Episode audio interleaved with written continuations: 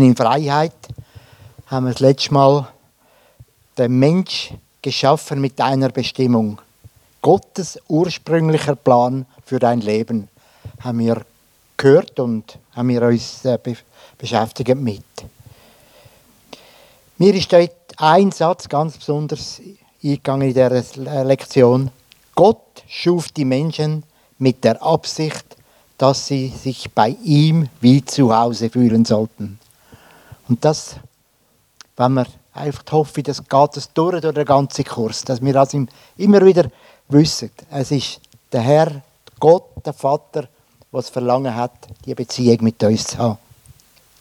Wir haben dann auch gesehen, leider, wie die ersten zwei Menschen rebelliert haben gegen Gott und aus dieser Beziehung, aus dieser tiefen Beziehung, die sie mit dem Vater, mit dem Gott, Vater, rausgefallen sind und verstoßen worden sind.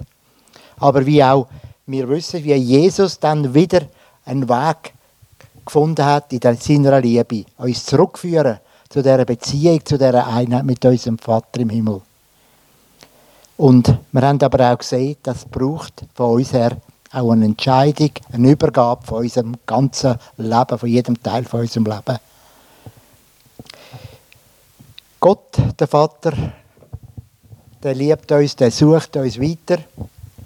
Aber wir wissen auch, dass der Widersacher auch weiterhin aktiv ist. Und da wird jetzt heute Ruth weiter erzählen. Nehme ich an, dort. Wir haben uns nicht abgesprochen, wie die Übergabe soll sein. Ah ja, genau. Das ist dies. Ja.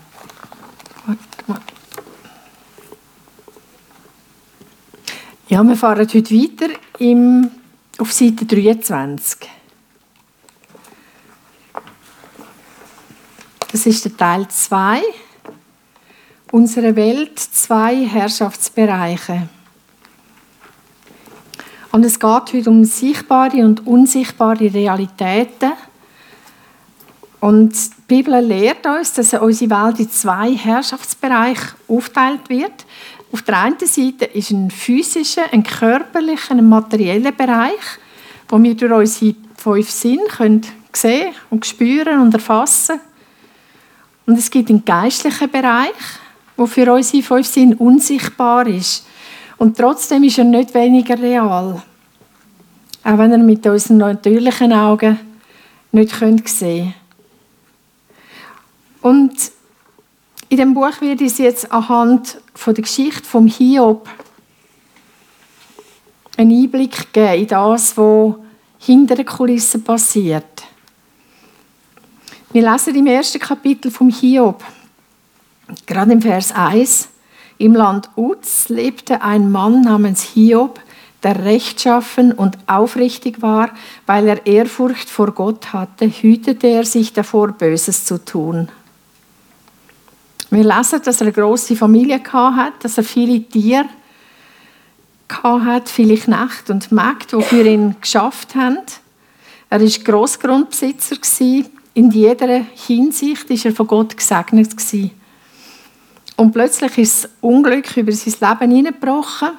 Seine Herden, seine Knechte sind vom Blitz erschlagen worden oder von benachbarten Völkern angegriffen worden und vernichtet worden. Seine Kinder sind durch einen Sturm ums Leben gekommen, all seine Kinder. Er ist krank geworden. Seine Ehe war am Zerbrechen. Das ist das, was wir vor der Gründung sehen. Und es, man könnte den Eindruck bekommen, dass das einfach eine Reihe von Unglück ist, die einfach so passiert sind. Aber im Hiob, äh, im ersten Kapitel, ab Vers 6, lesen wir dann, was in der unsichtbaren Welt passiert ist. Und ich lese das vor. Eines Tages erschienen die Engel vor dem Herrn und mit ihnen kam auch Satan. Woher kommst du? fragte der Herr den Satan. Der Satan antwortete dem Herrn, ich bin auf der ganzen Erde herumgezogen. Da fragte der Herr den Satan, hast du meinen Knecht Hiob gesehen? Er ist der beste Mensch, der auf der Erde lebt. Er ist rechtschaffen, aufrichtig, gottesfürchtig und verabscheut das Böse. Der Satan antwortete dem Herrn, ja, Hiob ist ein gottesfürchtiger Mann, aber hat er nicht auch allen Grund dazu? Du hast ihn, seine Familie, seinen Besitz stets vor Unglück bewahrt. Du lässt ihm alles gelingen, was er unternimmt, und sein Reichtum wächst immer weiter. Aber wende dich nur einmal gegen ihn und nimm ihm alles weg, was er besitzt. Dann wird er sich auf jeden Fall von dir lossagen. Gut, sagte der Herr zum Satan, mit seinem Besitz darfst du tun, was du willst, ihn selber aber rühre nicht an. Und es hat dann noch eine zweite Runde gegeben, wo Gott dem Hiob auch erlaubt hat, ähm, nicht nur den Besitz, sondern auch seine Familie anzugreifen. Teufel erlaubt. Hm? Teufel erlaubt. Am Teufel erlaubt hat. Was habe ich gesagt? Nein, was dem Teufel erlaubt hat, dem Hiob. Nicht nur der Hiob, ähm, seinen Besitz anzugreifen, sondern, sondern auch seine Familie. In anderen Worten hat Satan zu Gott gesagt, will du den Hiob segnest, darum ehrt er dich. Und wenn du ihn nicht mehr segnest, wird er sich von dir abwenden. Und Gott hat es zugelassen, dass Satan Hiob auf die Probe gestellt hat. Und das ist etwas, wo wir sehr schwer verstehen können. Und es ist nur normal, dass die Frage auftaucht, warum macht Gott so etwas? Und es ist, es ist die Frage, die mich jetzt über Wochen wirklich umgetrieben hat. Warum macht Gott so etwas? Das hat mich sehr beschäftigt und ähm, ich habe mich mit dieser Frage auseinandergesetzt und wir sind gerade am Anfang drei Bibelvers in den Sinn gekommen, wo es immer ums Gleich gegangen ist. Ich lese nur einen davon vor. Ähm, das ist der Psalm 66, das ist Folie 2. Mhm. Psalm 66, 10. Denn Gott, du hast uns geprüft und geläutert, wie das Silber geläutert wird. Und geläutert heißt ja heiß machen und schmelzen, dass man Verunreinigungen kann abschöpfen kann. Es hat noch mehr derartige Verse in der Bibel, wo es immer ums Gleiche geht, ums Reinmachen, ums Läutern. Kann es sein, dass Gott zulässt, dass unser Glaube geprüft wird? Dass er will sehen wie viel das unser Glaube wert ist? Ob wir auch in Zeiten der Not am Glauben festhalten, dass Gott gut ist, dass wir zu ihm rennen für Heilung und Wiederherstellung. Und der Glaube, unser Glaube trägt erst, wenn wir zutiefst überzeugt sind, Gott ist gut und Satan ist schlecht. Gott sucht sich ein Volk, mit dem er sein Reich bauen kann. Ein Volk, mit dem er zusammen in Ewigkeit regieren kann. Ein Volk, das sein Wesen widerspiegelt und dem er vertrauen kann. Und er fragt uns, wie sehr liebst du mich? Wie sehr vertraust du mir? Und bei mir ist dann die Frage auftaucht, könnte es auch sein, dass Gott so ein grosses Vertrauen hat zum Hiob, dass er es ihm zutraut hat, von Satan versucht zu werden, dass wir alle einen Einblick bekommen in die unsichtbare Welt. Dass wir das Verständnis bekommen für die unsichtbare Welt. Vom Hiob lesen wir trotzdem, trotz allem, was ihm widerfahren ist, hat er sich nicht versündigt gegen Gott. Und im letzten Kapitel, im Hiob 42, lesen wir dann, wo der Hiob gesagt hat, bisher habe ich dich nur vom Hörensagen gekannt. Und jetzt haben meine Augen dich gesehen. Also da ist eine Herzensbeziehung geworden. Vorher war es ein Kopfwissen, ein Verstandeswissen. Er hat gewusst, es gibt einen Gott und ich, ich, ich mache, was er sagt. Aber jetzt ist eine Herzensbeziehung geworden daraus. Es gibt aber noch einen zweiten Aspekt. Und zwar, der Hiob, der hat ja in der Zeit vom Alten Testament gelebt, bevor Jesus gestorben und auferstanden ist. Und mit dem Tod von Jesus, mit seiner Auferstehung, ist etwas passiert in der unsichtbaren Welt. Durch seinen Tod und die Auferstehung ist der Satan entthront worden. Er ist entmachtet worden. Jesus hat ihm alle Rechte weggenommen. Und darum hat Jesus predigt auf dieser Welt, dass sein Reich näher ist. Und darum hat er seine Jünger, zuerst zwölf, zwölf Jünger, dann 70 und am Schluss, bevor er auferstanden ist, allen, die ihm dienen, die Autorität geben und auch das Gebot, den finsteren Machtsbefehlen zu gehen. Die Autorität hatte Hiob noch nicht gehabt. Und er hat gesagt, ihr könnt befehlen und sie müssen fliehen.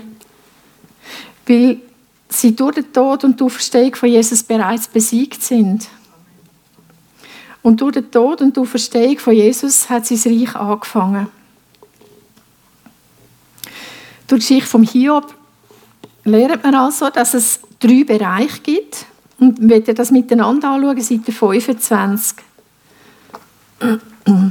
Oben dran sehen ihr so zwei Kreise, die sich überlappen. Auf der einen Seite, auf der linken Seite ist der himmlische Bereich. Und der himmlische Bereich schließt alles ein, was geistlich und unsichtbar ist. Zu den geistlichen Realitäten gehört Gott, das Reich von Gott, der Heilige Geist, Engel und Segen. Zu dem Bereich gehört aber auch, gehört aber auch das Reich der Finsternis, Satan, Dämonen, Flüche. Und dann haben wir auf der rechten Seite den natürlichen Bereich, das, was wir mit unseren Augen können sehen mit unseren Sinnen können wahrnehmen können. Und beide Bereiche sind vollkommen real. Und am Hiob seine Welt, das ist jetzt die Schnittstelle, wo sich die beiden überlappen. Und wo von beiden Bereich beeinflusst ist. Und genauso ist unsere Welt, das, was wir erleben, so eine Schnittstelle. Wir werden auf der einen Seite beeinflusst vom Segen von Gott, durch den Heiligen Geist und durch die Engel, die den Auftrag haben, uns zu helfen. Und auf der anderen Seite wirken auch Satan und seine Dämonen in unser Leben hinein. Und darum muss unser Sinn geschärft werden geschärft werden für natürliche, auch für übernatürliche Ursachen. Satan kann unsere Gesundheit beeinflussen, er kann das Wetter beeinflussen, er kann Beziehungen beeinflussen, unsere Ehe, unsere Finanzen. Er kann überall reinfunken. Und im Kolosser 3, Vers 1 und 2 werden wir aufgerufen. Wenn ihr nun mit Christus zu einem neuen Leben auferweckt worden seid, dann richtet euch ganz auf Gottes himmlische Welt aus. Seht dahin, wo Christus ist, auf dem Ehrenplatz an Gottes rechter Seite. Ja, richtet eure Gedanken auf Gottes himmlische Welt und nicht auf das, was diese irdische Welt ausmacht. Und das bedeutet auch, unsere irdische Welt, das, was wir mit unseren Sinnen wahrnehmen, das soll kleiner werden und die himmlische Welt soll immer wichtiger werden. Das, was dort passiert, das soll immer wichtiger werden in unserem Leben. Jesus selber, er hat beide Bereiche, den himmlischen und den natürlichen, anerkannt. Wir schauen das mal auf, Seite 26.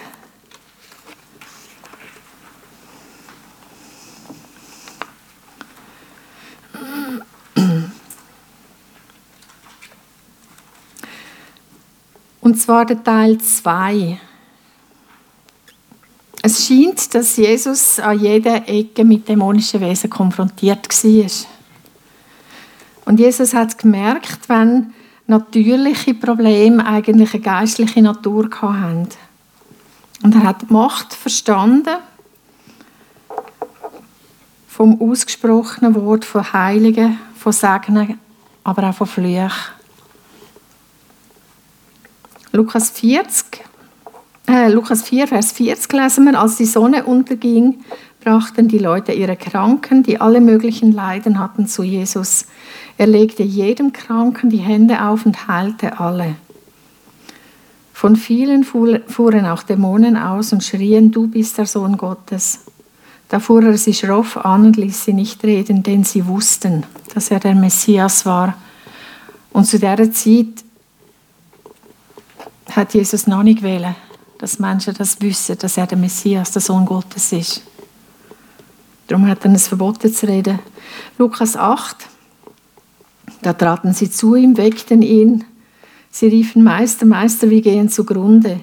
Er stand auf, drohte dem Wind und den Wellen, und sie legten sich, und es trat Stille ein. Also er hat nicht nur Autorität über Dämonen und Krankheiten, sondern Jesus hat auch Autorität über Wind und Wellen. Er hat geboten und sie müssen still sein. Wir lesen dann im nächsten Abschnitt auch, wie in dem 40-tägigen Kampf in der Wüste, wo, wo Jesus hingeführt worden ist vom Heiligen Geist, wenn er versucht worden ist vom Satan.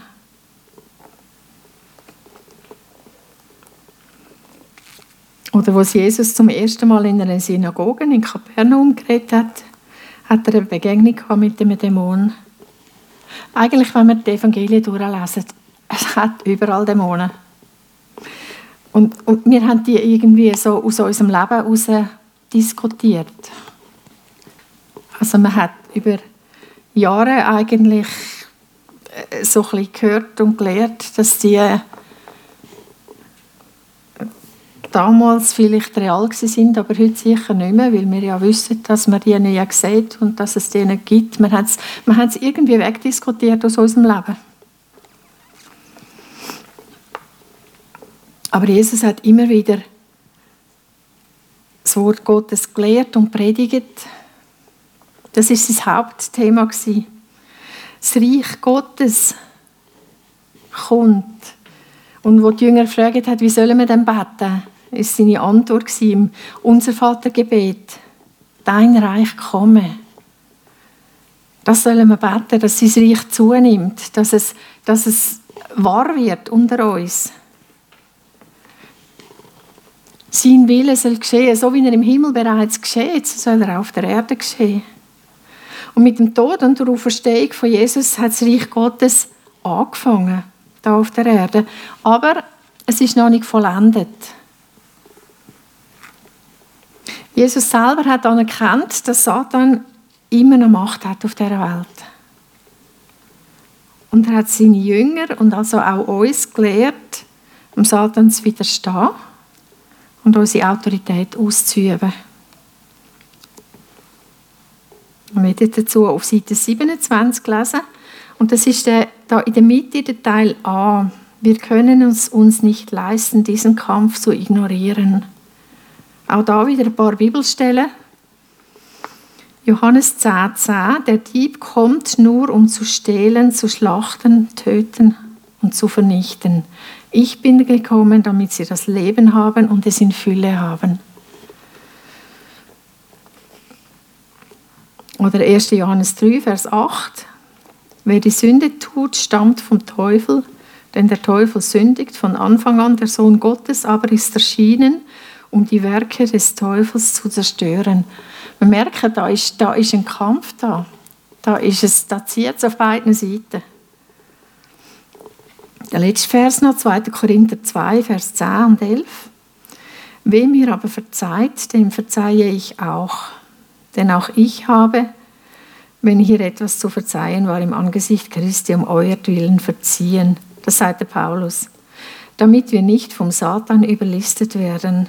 Wir kennen seine Absichten nur zu gut. Also der Link auch nicht parat sein zu vergeben, das gibt am Satan nicht nur den kleinen Finger, sondern wahrscheinlich die ganze Hand.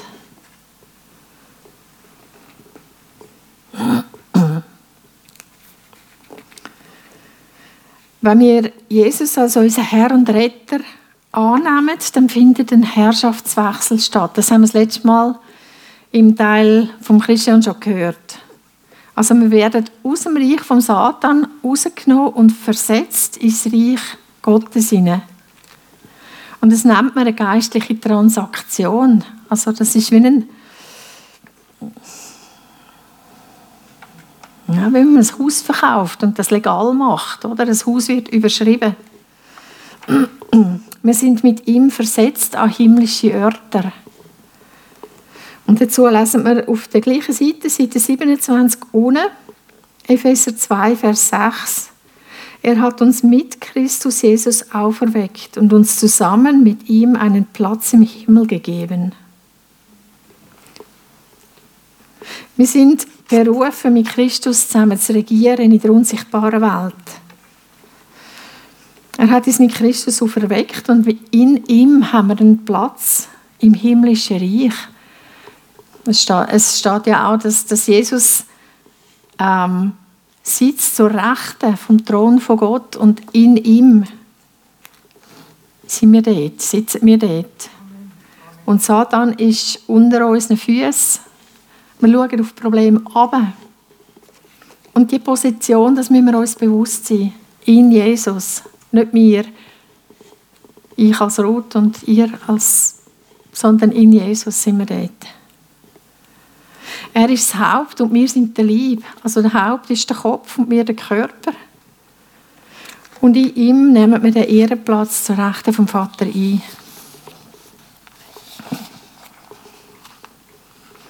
Und das ist das, was anders geworden ist seit dem Hiob, wo gelebt hat, bevor Jesus gestorben und auferstanden ist.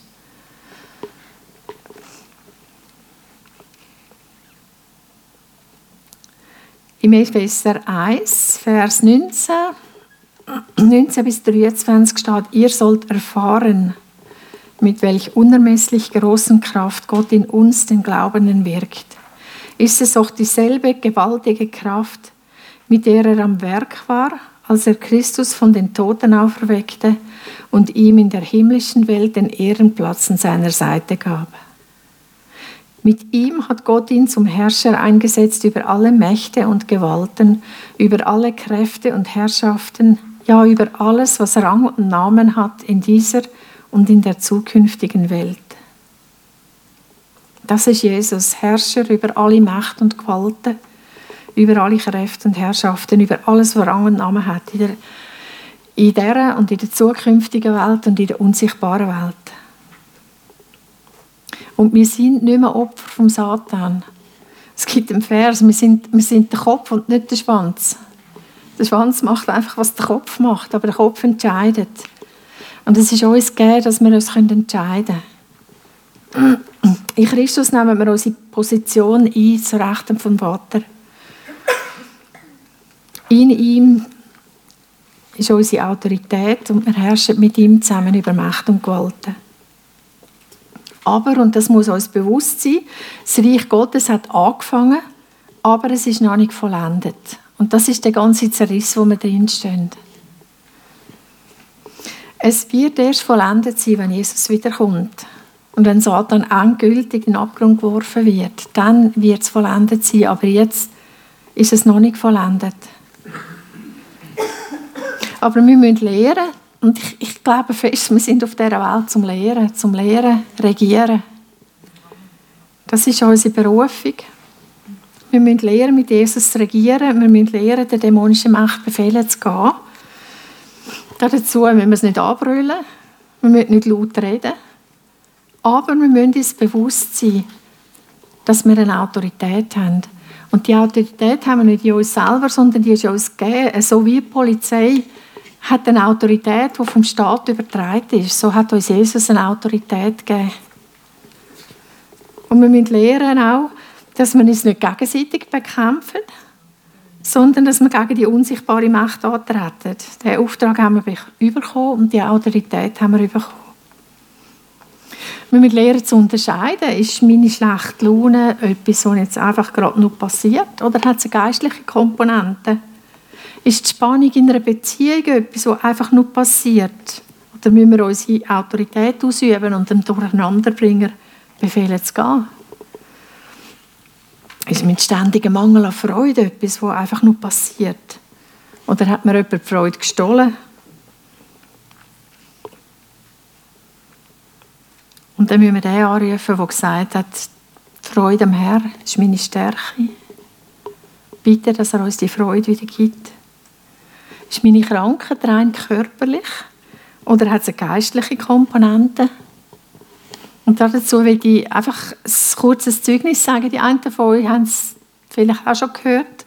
Es ist etwas, was mir einfach sehr, sehr wichtig ist. Und zwar habe ich über ähm, lange Zeit immer wieder so, so migränenartige Kopfschmerzen gehabt. Ähm, es ist mir dann einmal aufgefallen, dass es meistens am Sonntagmorgen war.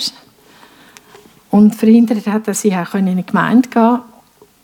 Und ich habe einfach mal gebetet darüber und mir mal überlegt, wie fühlt sich denn das an? Und es hat sich angefühlt, wie wenn, wie wenn irgendetwas würde da drin stecken. Und ich habe dann einfach gebetet, wenn das irgendetwas Unsichtbares ist, das da drin steckt und Schmerzen verursacht, dann soll das bitte entfernt werden.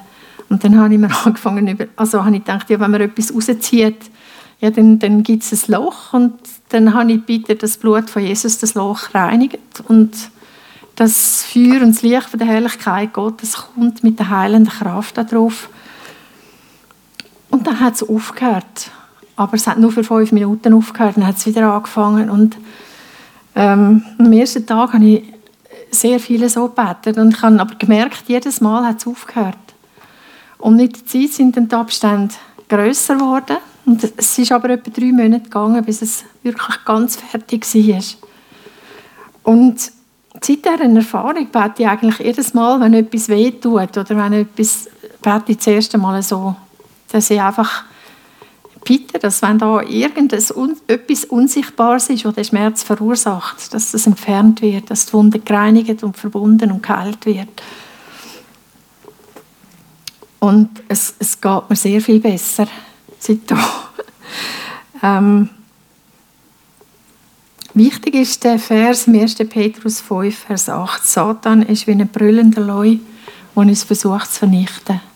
Und Satan versucht, auf, auf alte Verletzungen, die wir haben, von der Kindheit her, oder auf Schmerzen oder auf Krankheit, dass er uns Gedanken schickt. Du kannst Gott doch nicht vertrauen und siehst, Gott hilft gleich nicht. Und, und auf diesen Lügen eigentlich verlieren wir unsere Autorität, wenn wir es zulassen.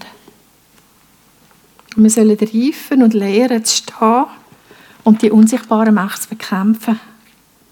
Wir sind berufen, in Freiheit zu leben. Wir sind für den Himmel gemacht und auserwählt.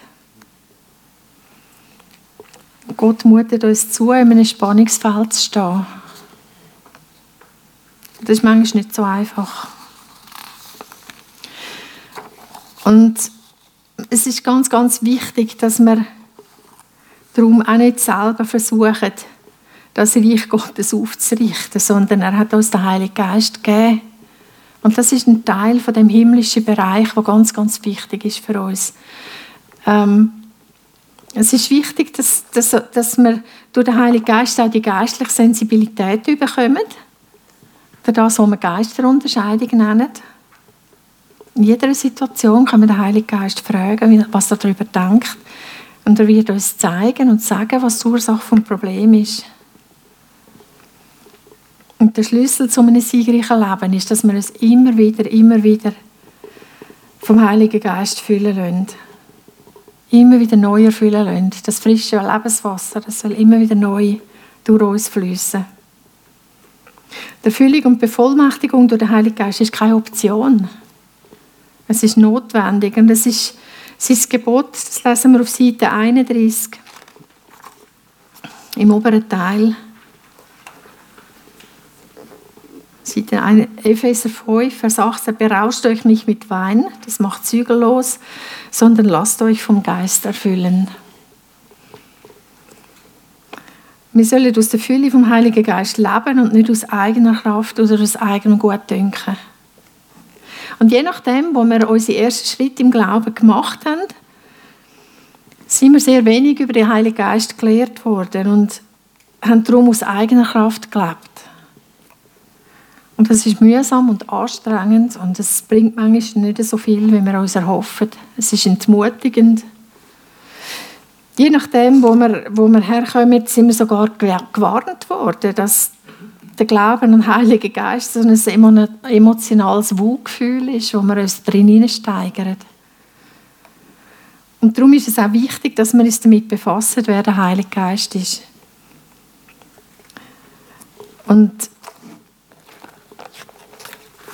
ja, wir haben das auf Seite 30.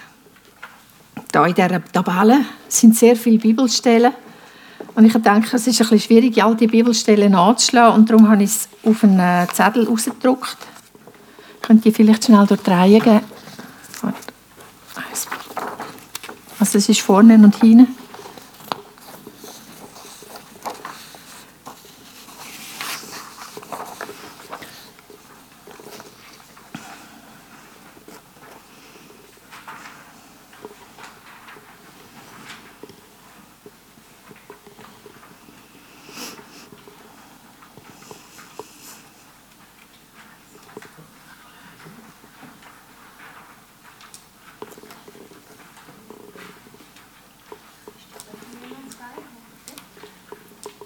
Christian?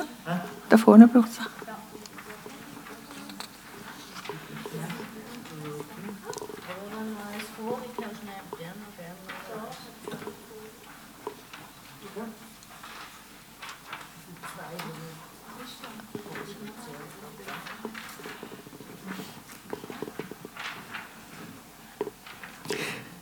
Wir gehen das einfach ganz kurz durch, aber es ist gedacht, dass es auch daheim genauer könnt anschauen könnt, auch beten darüber. Äh, das erste ist der Heilige Geist, ist der Helfer von oben. Er ist vom Vater gegeben. Er ist ein Begleiter, ein Tröster, der uns gegeben ist. Er ist ein Helfer. Er ist Kraft aus der Höhe, Kraft vom Höchsten, die auf, auf uns wird kommen. Und dann auch in der Apostelgeschichte, wo wir lesen, dass der Heilige Geist auf uns abkommen wird und wir werden mit seiner Kraft ausgerüstet werden, die uns befähigt, Zeugen zu sein. Der Heilige Geist ist Lehrer und Leiter. Er wird uns ja alle Wahrheit leiten. Er ist Verheißung vom Vater. Er ist ein Beistand. Er ist Salbung. Er ist Speise und Nahrung. Nahrung, die Bestand hat und das ewige Leben bringt. Heiliger Geist ist der Herr. Mit dem Herr ist der, ist der Geist Gottes gemeint im 2. Korinther. Und dann auf der Rückseite, Heiliger Geist ist der Geist von der Wahrheit, wo uns alle Wahrheit leitet. Er ist der Geist von der Weisheit und vom Verstand der Geist vom Rat und von der Macht, der Geist von der Erkenntnis und von der Ehrfurcht vom Herrn. Der Heilige Geist ist lebendiges Wasser und der Geist Gottes, der ruht auf Jesus im Jesaja 61, wo Jesus gesagt hat, der Geist Gottes des Herrn ruht auf mir, denn der Herr hat mich gesalbt, um den Armen eine gute Botschaft zu verkünden. Er hat mich gesandt, um die zu heilen, die ein gebrochenes Herz haben, und zu verkündigen, dass die Gefangenen freigelassen und die Gefesselten befreit werden.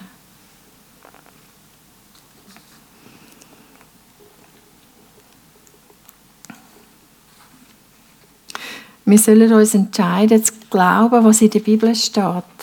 Das ist ganz wichtig. Die Bibel ist die Wahrheit. Und es ist, es ist nicht so wichtig, was wir denken oder was für Gemeindeströmungen, dass wir dass unsere Gedanken gelenkt haben bis jetzt, sondern das Wort von Gott soll Wahrheit sein. Und darum möchten wir einfach jetzt zum Abschluss vom ersten Teil bitten, dass die, die neu erfüllt werden vom Heiligen Geist, Steht doch auf, dass wir zusammen beten. Und ich möchte das Team bitten, dass ihr da führen kommt und dass die, die noch einfach persönlich einen Sagen empfangen vom Heiligen Geist, dass ihr auch da vorne für euch beten lassen. Und zuerst einfach mal bitten, dass, dass die, die das beten, die neue Erfüllung vom Heiligen Geist, dass ihr aufsteht und dass wir beten miteinander.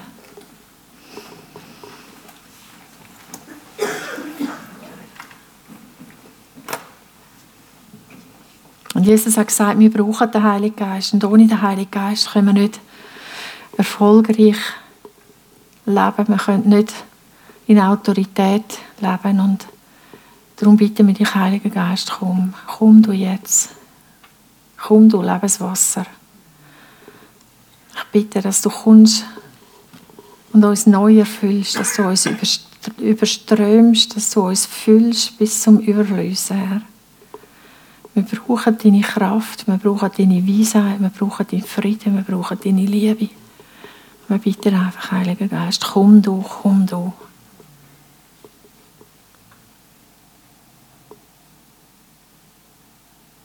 Amen. Amen. Ja.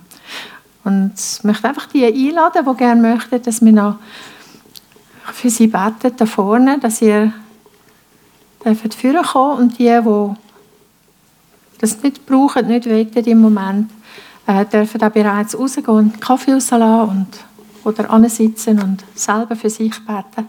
Einfach das, was dran ist für euch jetzt gerade.